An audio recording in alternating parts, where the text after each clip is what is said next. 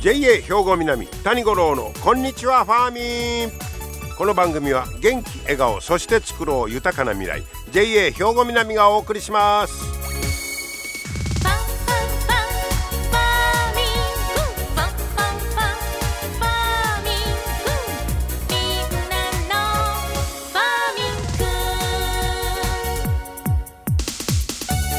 こんにちは谷五郎です10月に入ってますねまあこの季節にありましたらもう普段は秋祭りの練習の太鼓が聞こえたりね播州地域はねするんですが今年は久しぶりに秋祭りやろうかいうとこがね多いみたいですね。はい、えー、無事に行われるといいんですけれどもね、えー、そんな10月に入っておりますけれども、えー、明日は七十二候で言いますと高岩来たるということで秋の渡り鳥ガンが冬を越すためにシベリアなんかの北の方から飛んでくる頃やということになりますね。もうシベリア寒すぎや言うてねこう来るわけですな、えー、でこれ明日は二十四節気で言うたら寒露ということでまあちょっと寒露観点が違うと言いましょうか、えー、寒い梅雨やね寒露、えー、こっちは七十二候はガンが来るでというね、えー、そんな季節になってまいりますさあ今日はねもうこの頃どうでしょう？かかしを田んぼで見るいうのはちょっと少なくなりましたかね。はいなんでまあかかしよりもっと簡単でなんか目玉みたいなのがビャーっとなったり効果もあるみたいなことなんでしょうか。でもその逆にかかしで町おこししてるとこもねあったりしてあの姫路市の安富町なんかはかかしの里でねなんか人口よりかかしの方が多いんちゃうかって言われてますけど バス停に普通に人女みたいなかかしやったとか言ってね、えー、人気ですけど。であいおいでもみじ祭りいうのがいつも11月にあの羅漢の里でありますけどあそこもかかし人気ですよ、えー、養鶏あの出店されて。何年か前僕のかかしも作ってもらいましたけどね。はい、えー、そんなかかしなんですけどこの間農業新聞に、えー、二足のわらじのかかし登場で出てましたわ。かかしは大概一本足やろうと言うねんけどこれが二足のわらじを履いたかかしやどういうことやねん言うたらこのかかしをただのかかしと違うて副業さそうって興味のことやから副業 OK やでって。で、えー、要するにセンサーの機能を備えたかかしですねって。だからまあ鳥スズメやね来るなよいう役と実はセンサーでいろんなそういうまあ情報ですねこれを収集してるかかしが出てきたぞということですわ。これどこの話は言うた石川県の中能登町。ここの水田に、えー、その二足のわらじ気象データを収集するかかしが登場したという話ですわ。えー、でここはねこのかかしはね気温とか降水量などの気象データを集めて防災なんかに役立ててもらおうということですね。でそれとその石川県の中能登町にある神社がかかしの神様を主催人にしてねて。かかしの神様いうのまでおるんですか。はあ。で、そこの町民の有志が集まって、この中野、中野と、えー、スローツーリズム協議会いうのがあるんだそうですが、かかしを使った町おこしショー言うて、これで、えー、相談してこんなが生まれたという。だからやっぱりあのかかしをで町おこしいうのが結構あの広がってるみたいですね。でえー、ここ中能登町の、えー、町の方は親しみのあるかかしを通じて町内にデジタル活用の風土を作りたいと。だからこれもまあスマート農業につながればということのようですね。だから今までみたいにただ一本足で立ってるだけではそれではもう興味あかんで言うて、えーデータを集めるね、えー、副業もしてもらおうとこういうことです。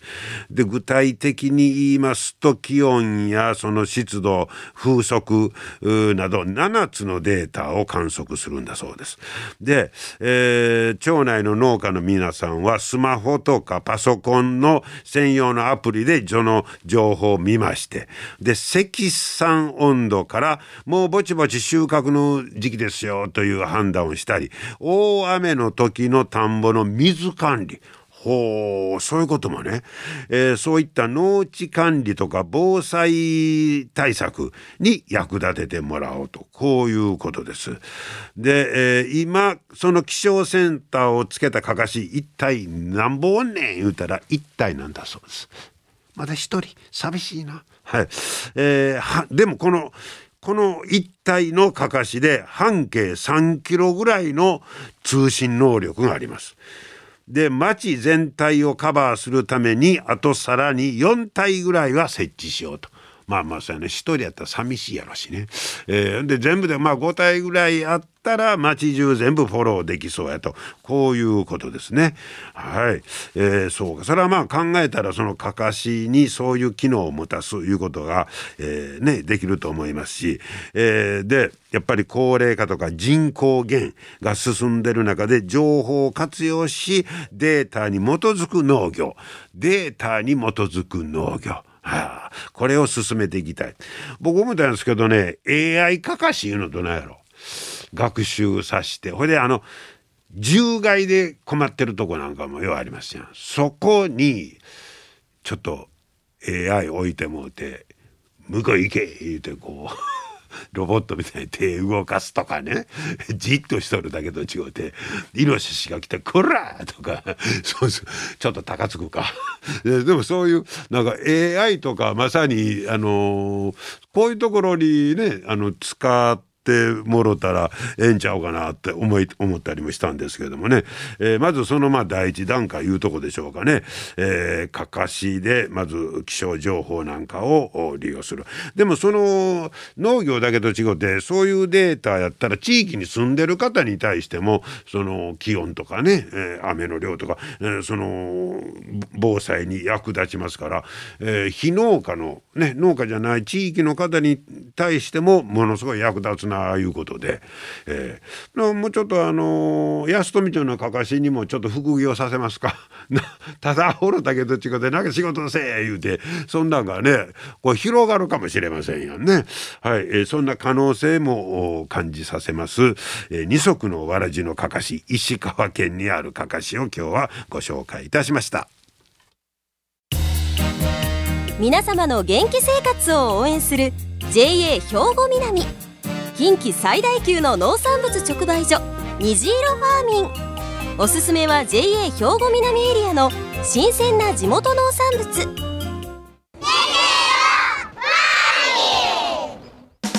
JA 兵庫南は新鮮で安全な農産物の供給。人との触れ合いを大切に地域社会への貢献。人農業自然が共生できる地域社会づくりに取り組んでいきます。皆様の元気生活を応援する JA 兵庫南。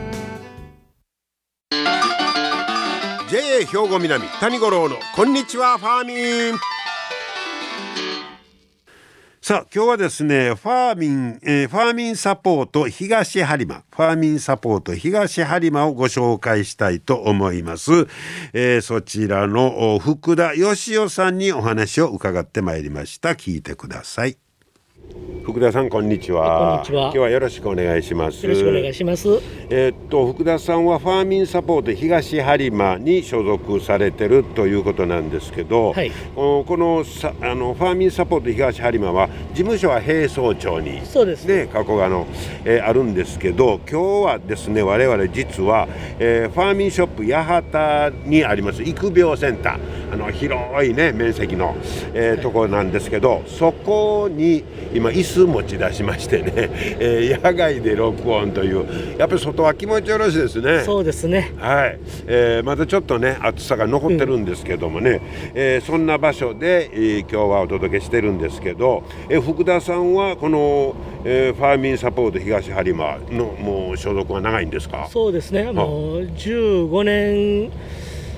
になぐらいになります。あそうですか、はい、えということはそのファーミンサポート東播磨がもうスタートしてからずっともう設立時にからいます。そうですか、はい、改めてまたお尋ねしたいんですがこのファーミンサポート東播磨というのは要するにあの組合員の方からこういろいろ農作業を委託されたものをやるということですかそうですねはい。具体的にはどんな作業になるんですか、えー、と今からやったら稲刈り、はい、あのその保全管理。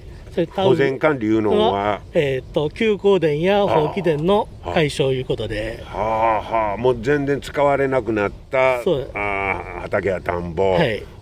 まあ、草刈りしたりとか。そう田んぼを耕したりしてます。うわ大変な作業ですね。そうですね。じゃあそのまあ15年間所属されてますから、はい、その例えば休耕田なんかの変化いうのももう直接ご覧になってると思うんですけど、はい、休耕田なんかも放棄田もかなり増えてきてるんですか？そうですね、まあ、あの一時期に比べたら減ってるかなとは思うんですけど、はい、まああのやっぱ手つかずの田んぼは結構まだ残ってますね。ああそうですか、はい、今この休耕田放棄田がちょっと問題になってますしできるだけそういうのをね、はい、なくそうということなんですけどこれ福田さんがずっとご覧になってて、はい、なんでそういうあの休耕田や放棄田が増えるいう、まあ、原因みたいなのは感じられます、まあ、あの相続されて、やっぱあの地元の人が相続せずに、あの他県関東地方の人が多いですけど相続された方がここに住んでないそう地元に住んでないから、もう作業できないことで委託されたり、もう誰が持ち主かわからないような状態が多いですね。はあ。まあ、持ち主がわからないいうのと、はい、まあ、分かっててももう。遠いところに住んでるから、ね、作業できない、はい、はあ、でそれは、まあ、売却したいいうのはないんですか？やっぱあの思っとってと思うんですけどなかなかあの買い手がないいうことで。あそうか。その、まあ、土地の場所ににもそうですね。ちょっとあのあの唱えてかな。あのたあのその交通の便利が悪いところが多いですね、はいはいはい、そういうことですね、はあはあそんなこともあってなかなかまあその数はぐっとは少なくならない。そうですね。はいで誰もこれ手つかずなったら草ぼうぼうであれまた来年から植えますわって言われてもそんなすぐ戻るもんじゃないんでしょ？そうですねやっぱ2年ぐらいかけて 直してますね。何回も何回も田んぼ耕して、はいはいはい、手がかかりますよね。そうですね、うん。えー、今そこまでする人がいないですねああそうですか。でも福田さんなんかはできるだけその草ぼうぼうならんように現状維持したりそうですね、はい、そこへなんか植えたりはしないんですか？それあの今平層上昇の方で、あのー、まああのある程度あの、田んぼを借りて、はい会社うちの会社の方で借りて JA が借りて。あのあの会社で借りて、ファーミンサポートで借りて、はいはい、キャベツ、あの稲、そういうあの大豆とかを作ってます。そんなんも作ってるんですね、はあ、はあ、ほなそんな作業も福田さんはやりはるまあ別のものがしてます。そうですか、はい、えほなファーミンサポート東播磨としては、はい、えっと何人ぐらい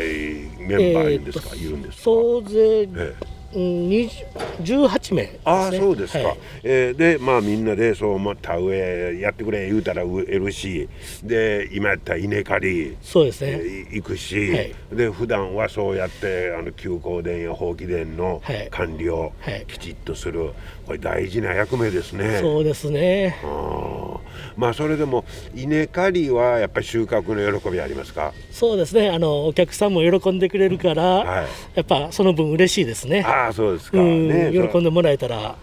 い。ねもうやりがいも感じあると思いますけど、それでもまああのこれからそういった休耕田や放棄田対策いうのはこれなかなか難しいですね。なかなか難しいですね。もう機械が必要になってきますんでやっぱ、はい、それと高齢化なんでねそうですなかなかあの進まないですね。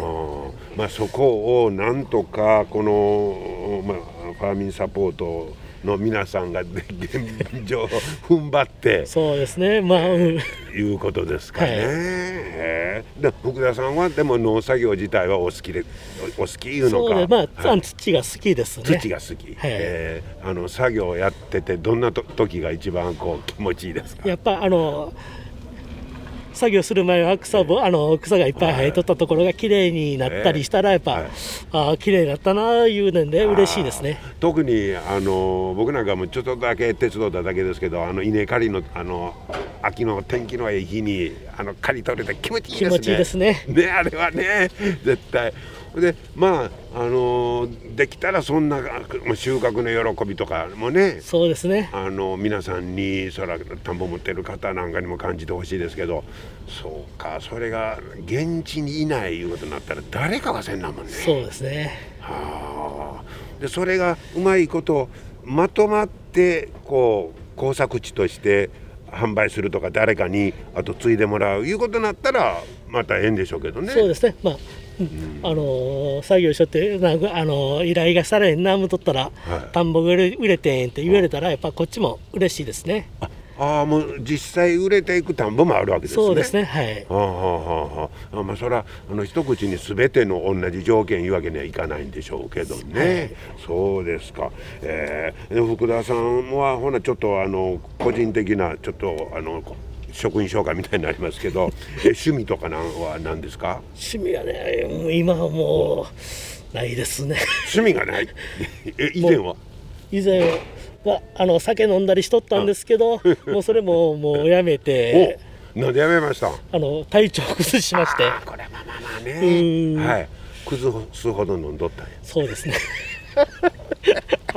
それでもなんかこう楽しみ見つけたいですね。そうですね。もう仕事の合間に、はい、楽しめることを探したいですね。ねはい、そうですか。はい、俺でもずっとあのこうやって現場でね、えー、体を動かして、えー、そういうまあ。なんか喜びみたいなのはなんか肌身に染みついておるような気がしますね。そうですね。まあ、はい、お客さんに覚え名前を覚えてもろて、はい、それであれあのいつもありがとうなと言われたらやっぱり嬉しいですね。はい、それはね、本当で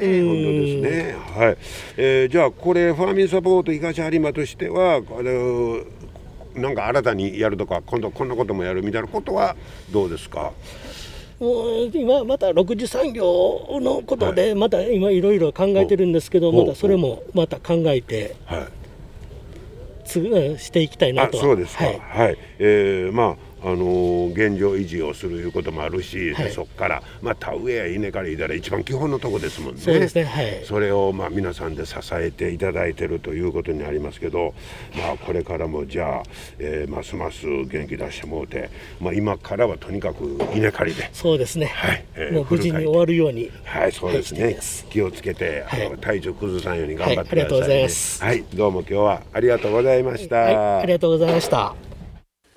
はい、ファーミングサポート東播磨の福田義雄さんにお話を伺いました。やっぱりそれでも現場の方はいろんな問題をね、えー、直接よくご存知やなと思いますが、まあ休校電や放棄電言うたらなかなかね、えー、大変な問題ですけど、そうか相続の関係とかね、そんなも絡んでくる。まああのこれ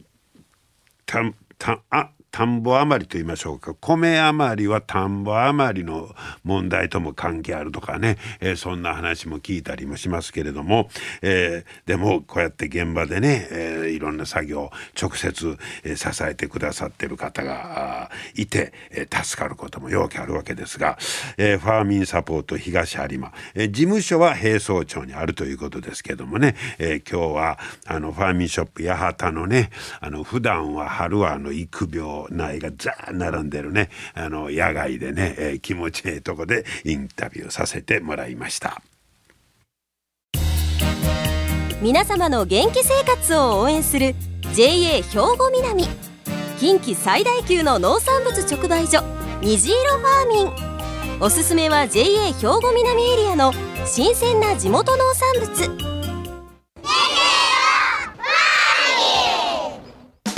JA 兵庫南は新鮮で安全な農産物の供給。人との触れ合いを大切に地域社会への貢献。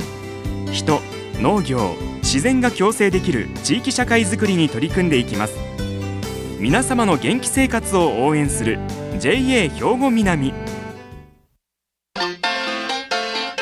JA 兵庫南谷五郎のこんにちはファーミン。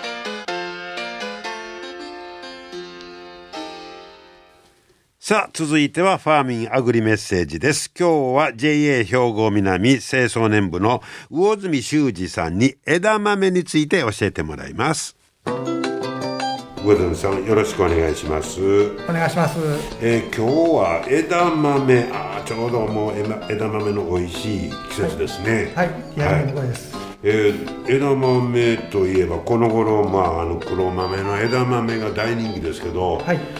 これはまあ丹波なんか有名ですけど、はい、この辺りでもその作ってるんですか？はい。あのー、やっぱり丹波黒っていうのが有名なんですけど、ええ。はい。あの兵庫県のあのー験上でもあの品種を作っているようでしてあの最近は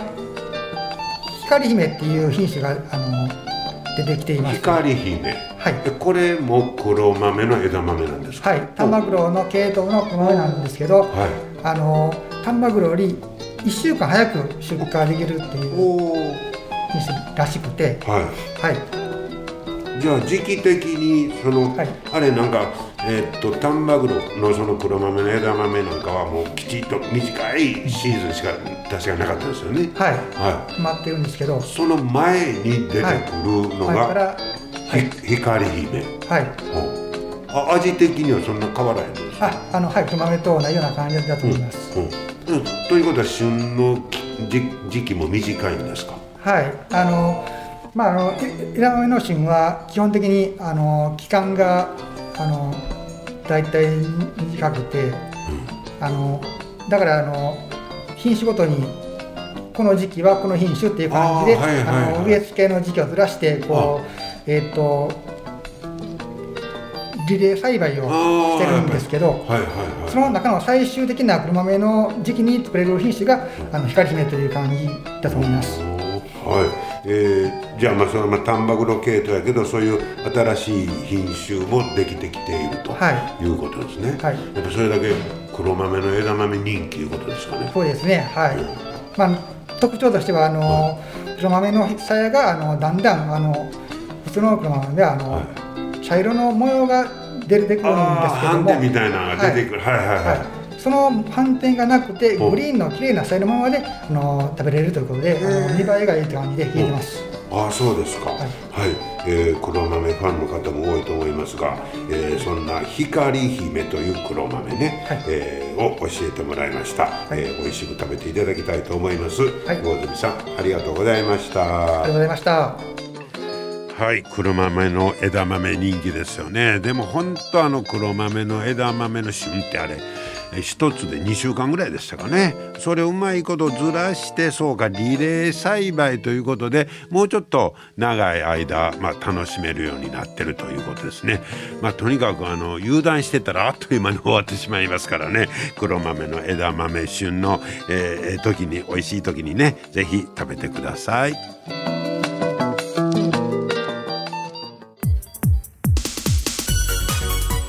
はい今日も最後までお付き合いいただきましてありがとうございました、まあ、10月になってようやく、えー、季節になってきたかなという感じになるんじゃないでしょうかね、えー、ぜひ皆さん充実した日々をね、えー、過ごしてもらいたいと思います。また来週も聞いてください。JA 兵庫南谷五郎のこんにちはファーミンこの番組は元気笑顔そして作ろう豊かな未来。JA 兵庫南がお送りしました。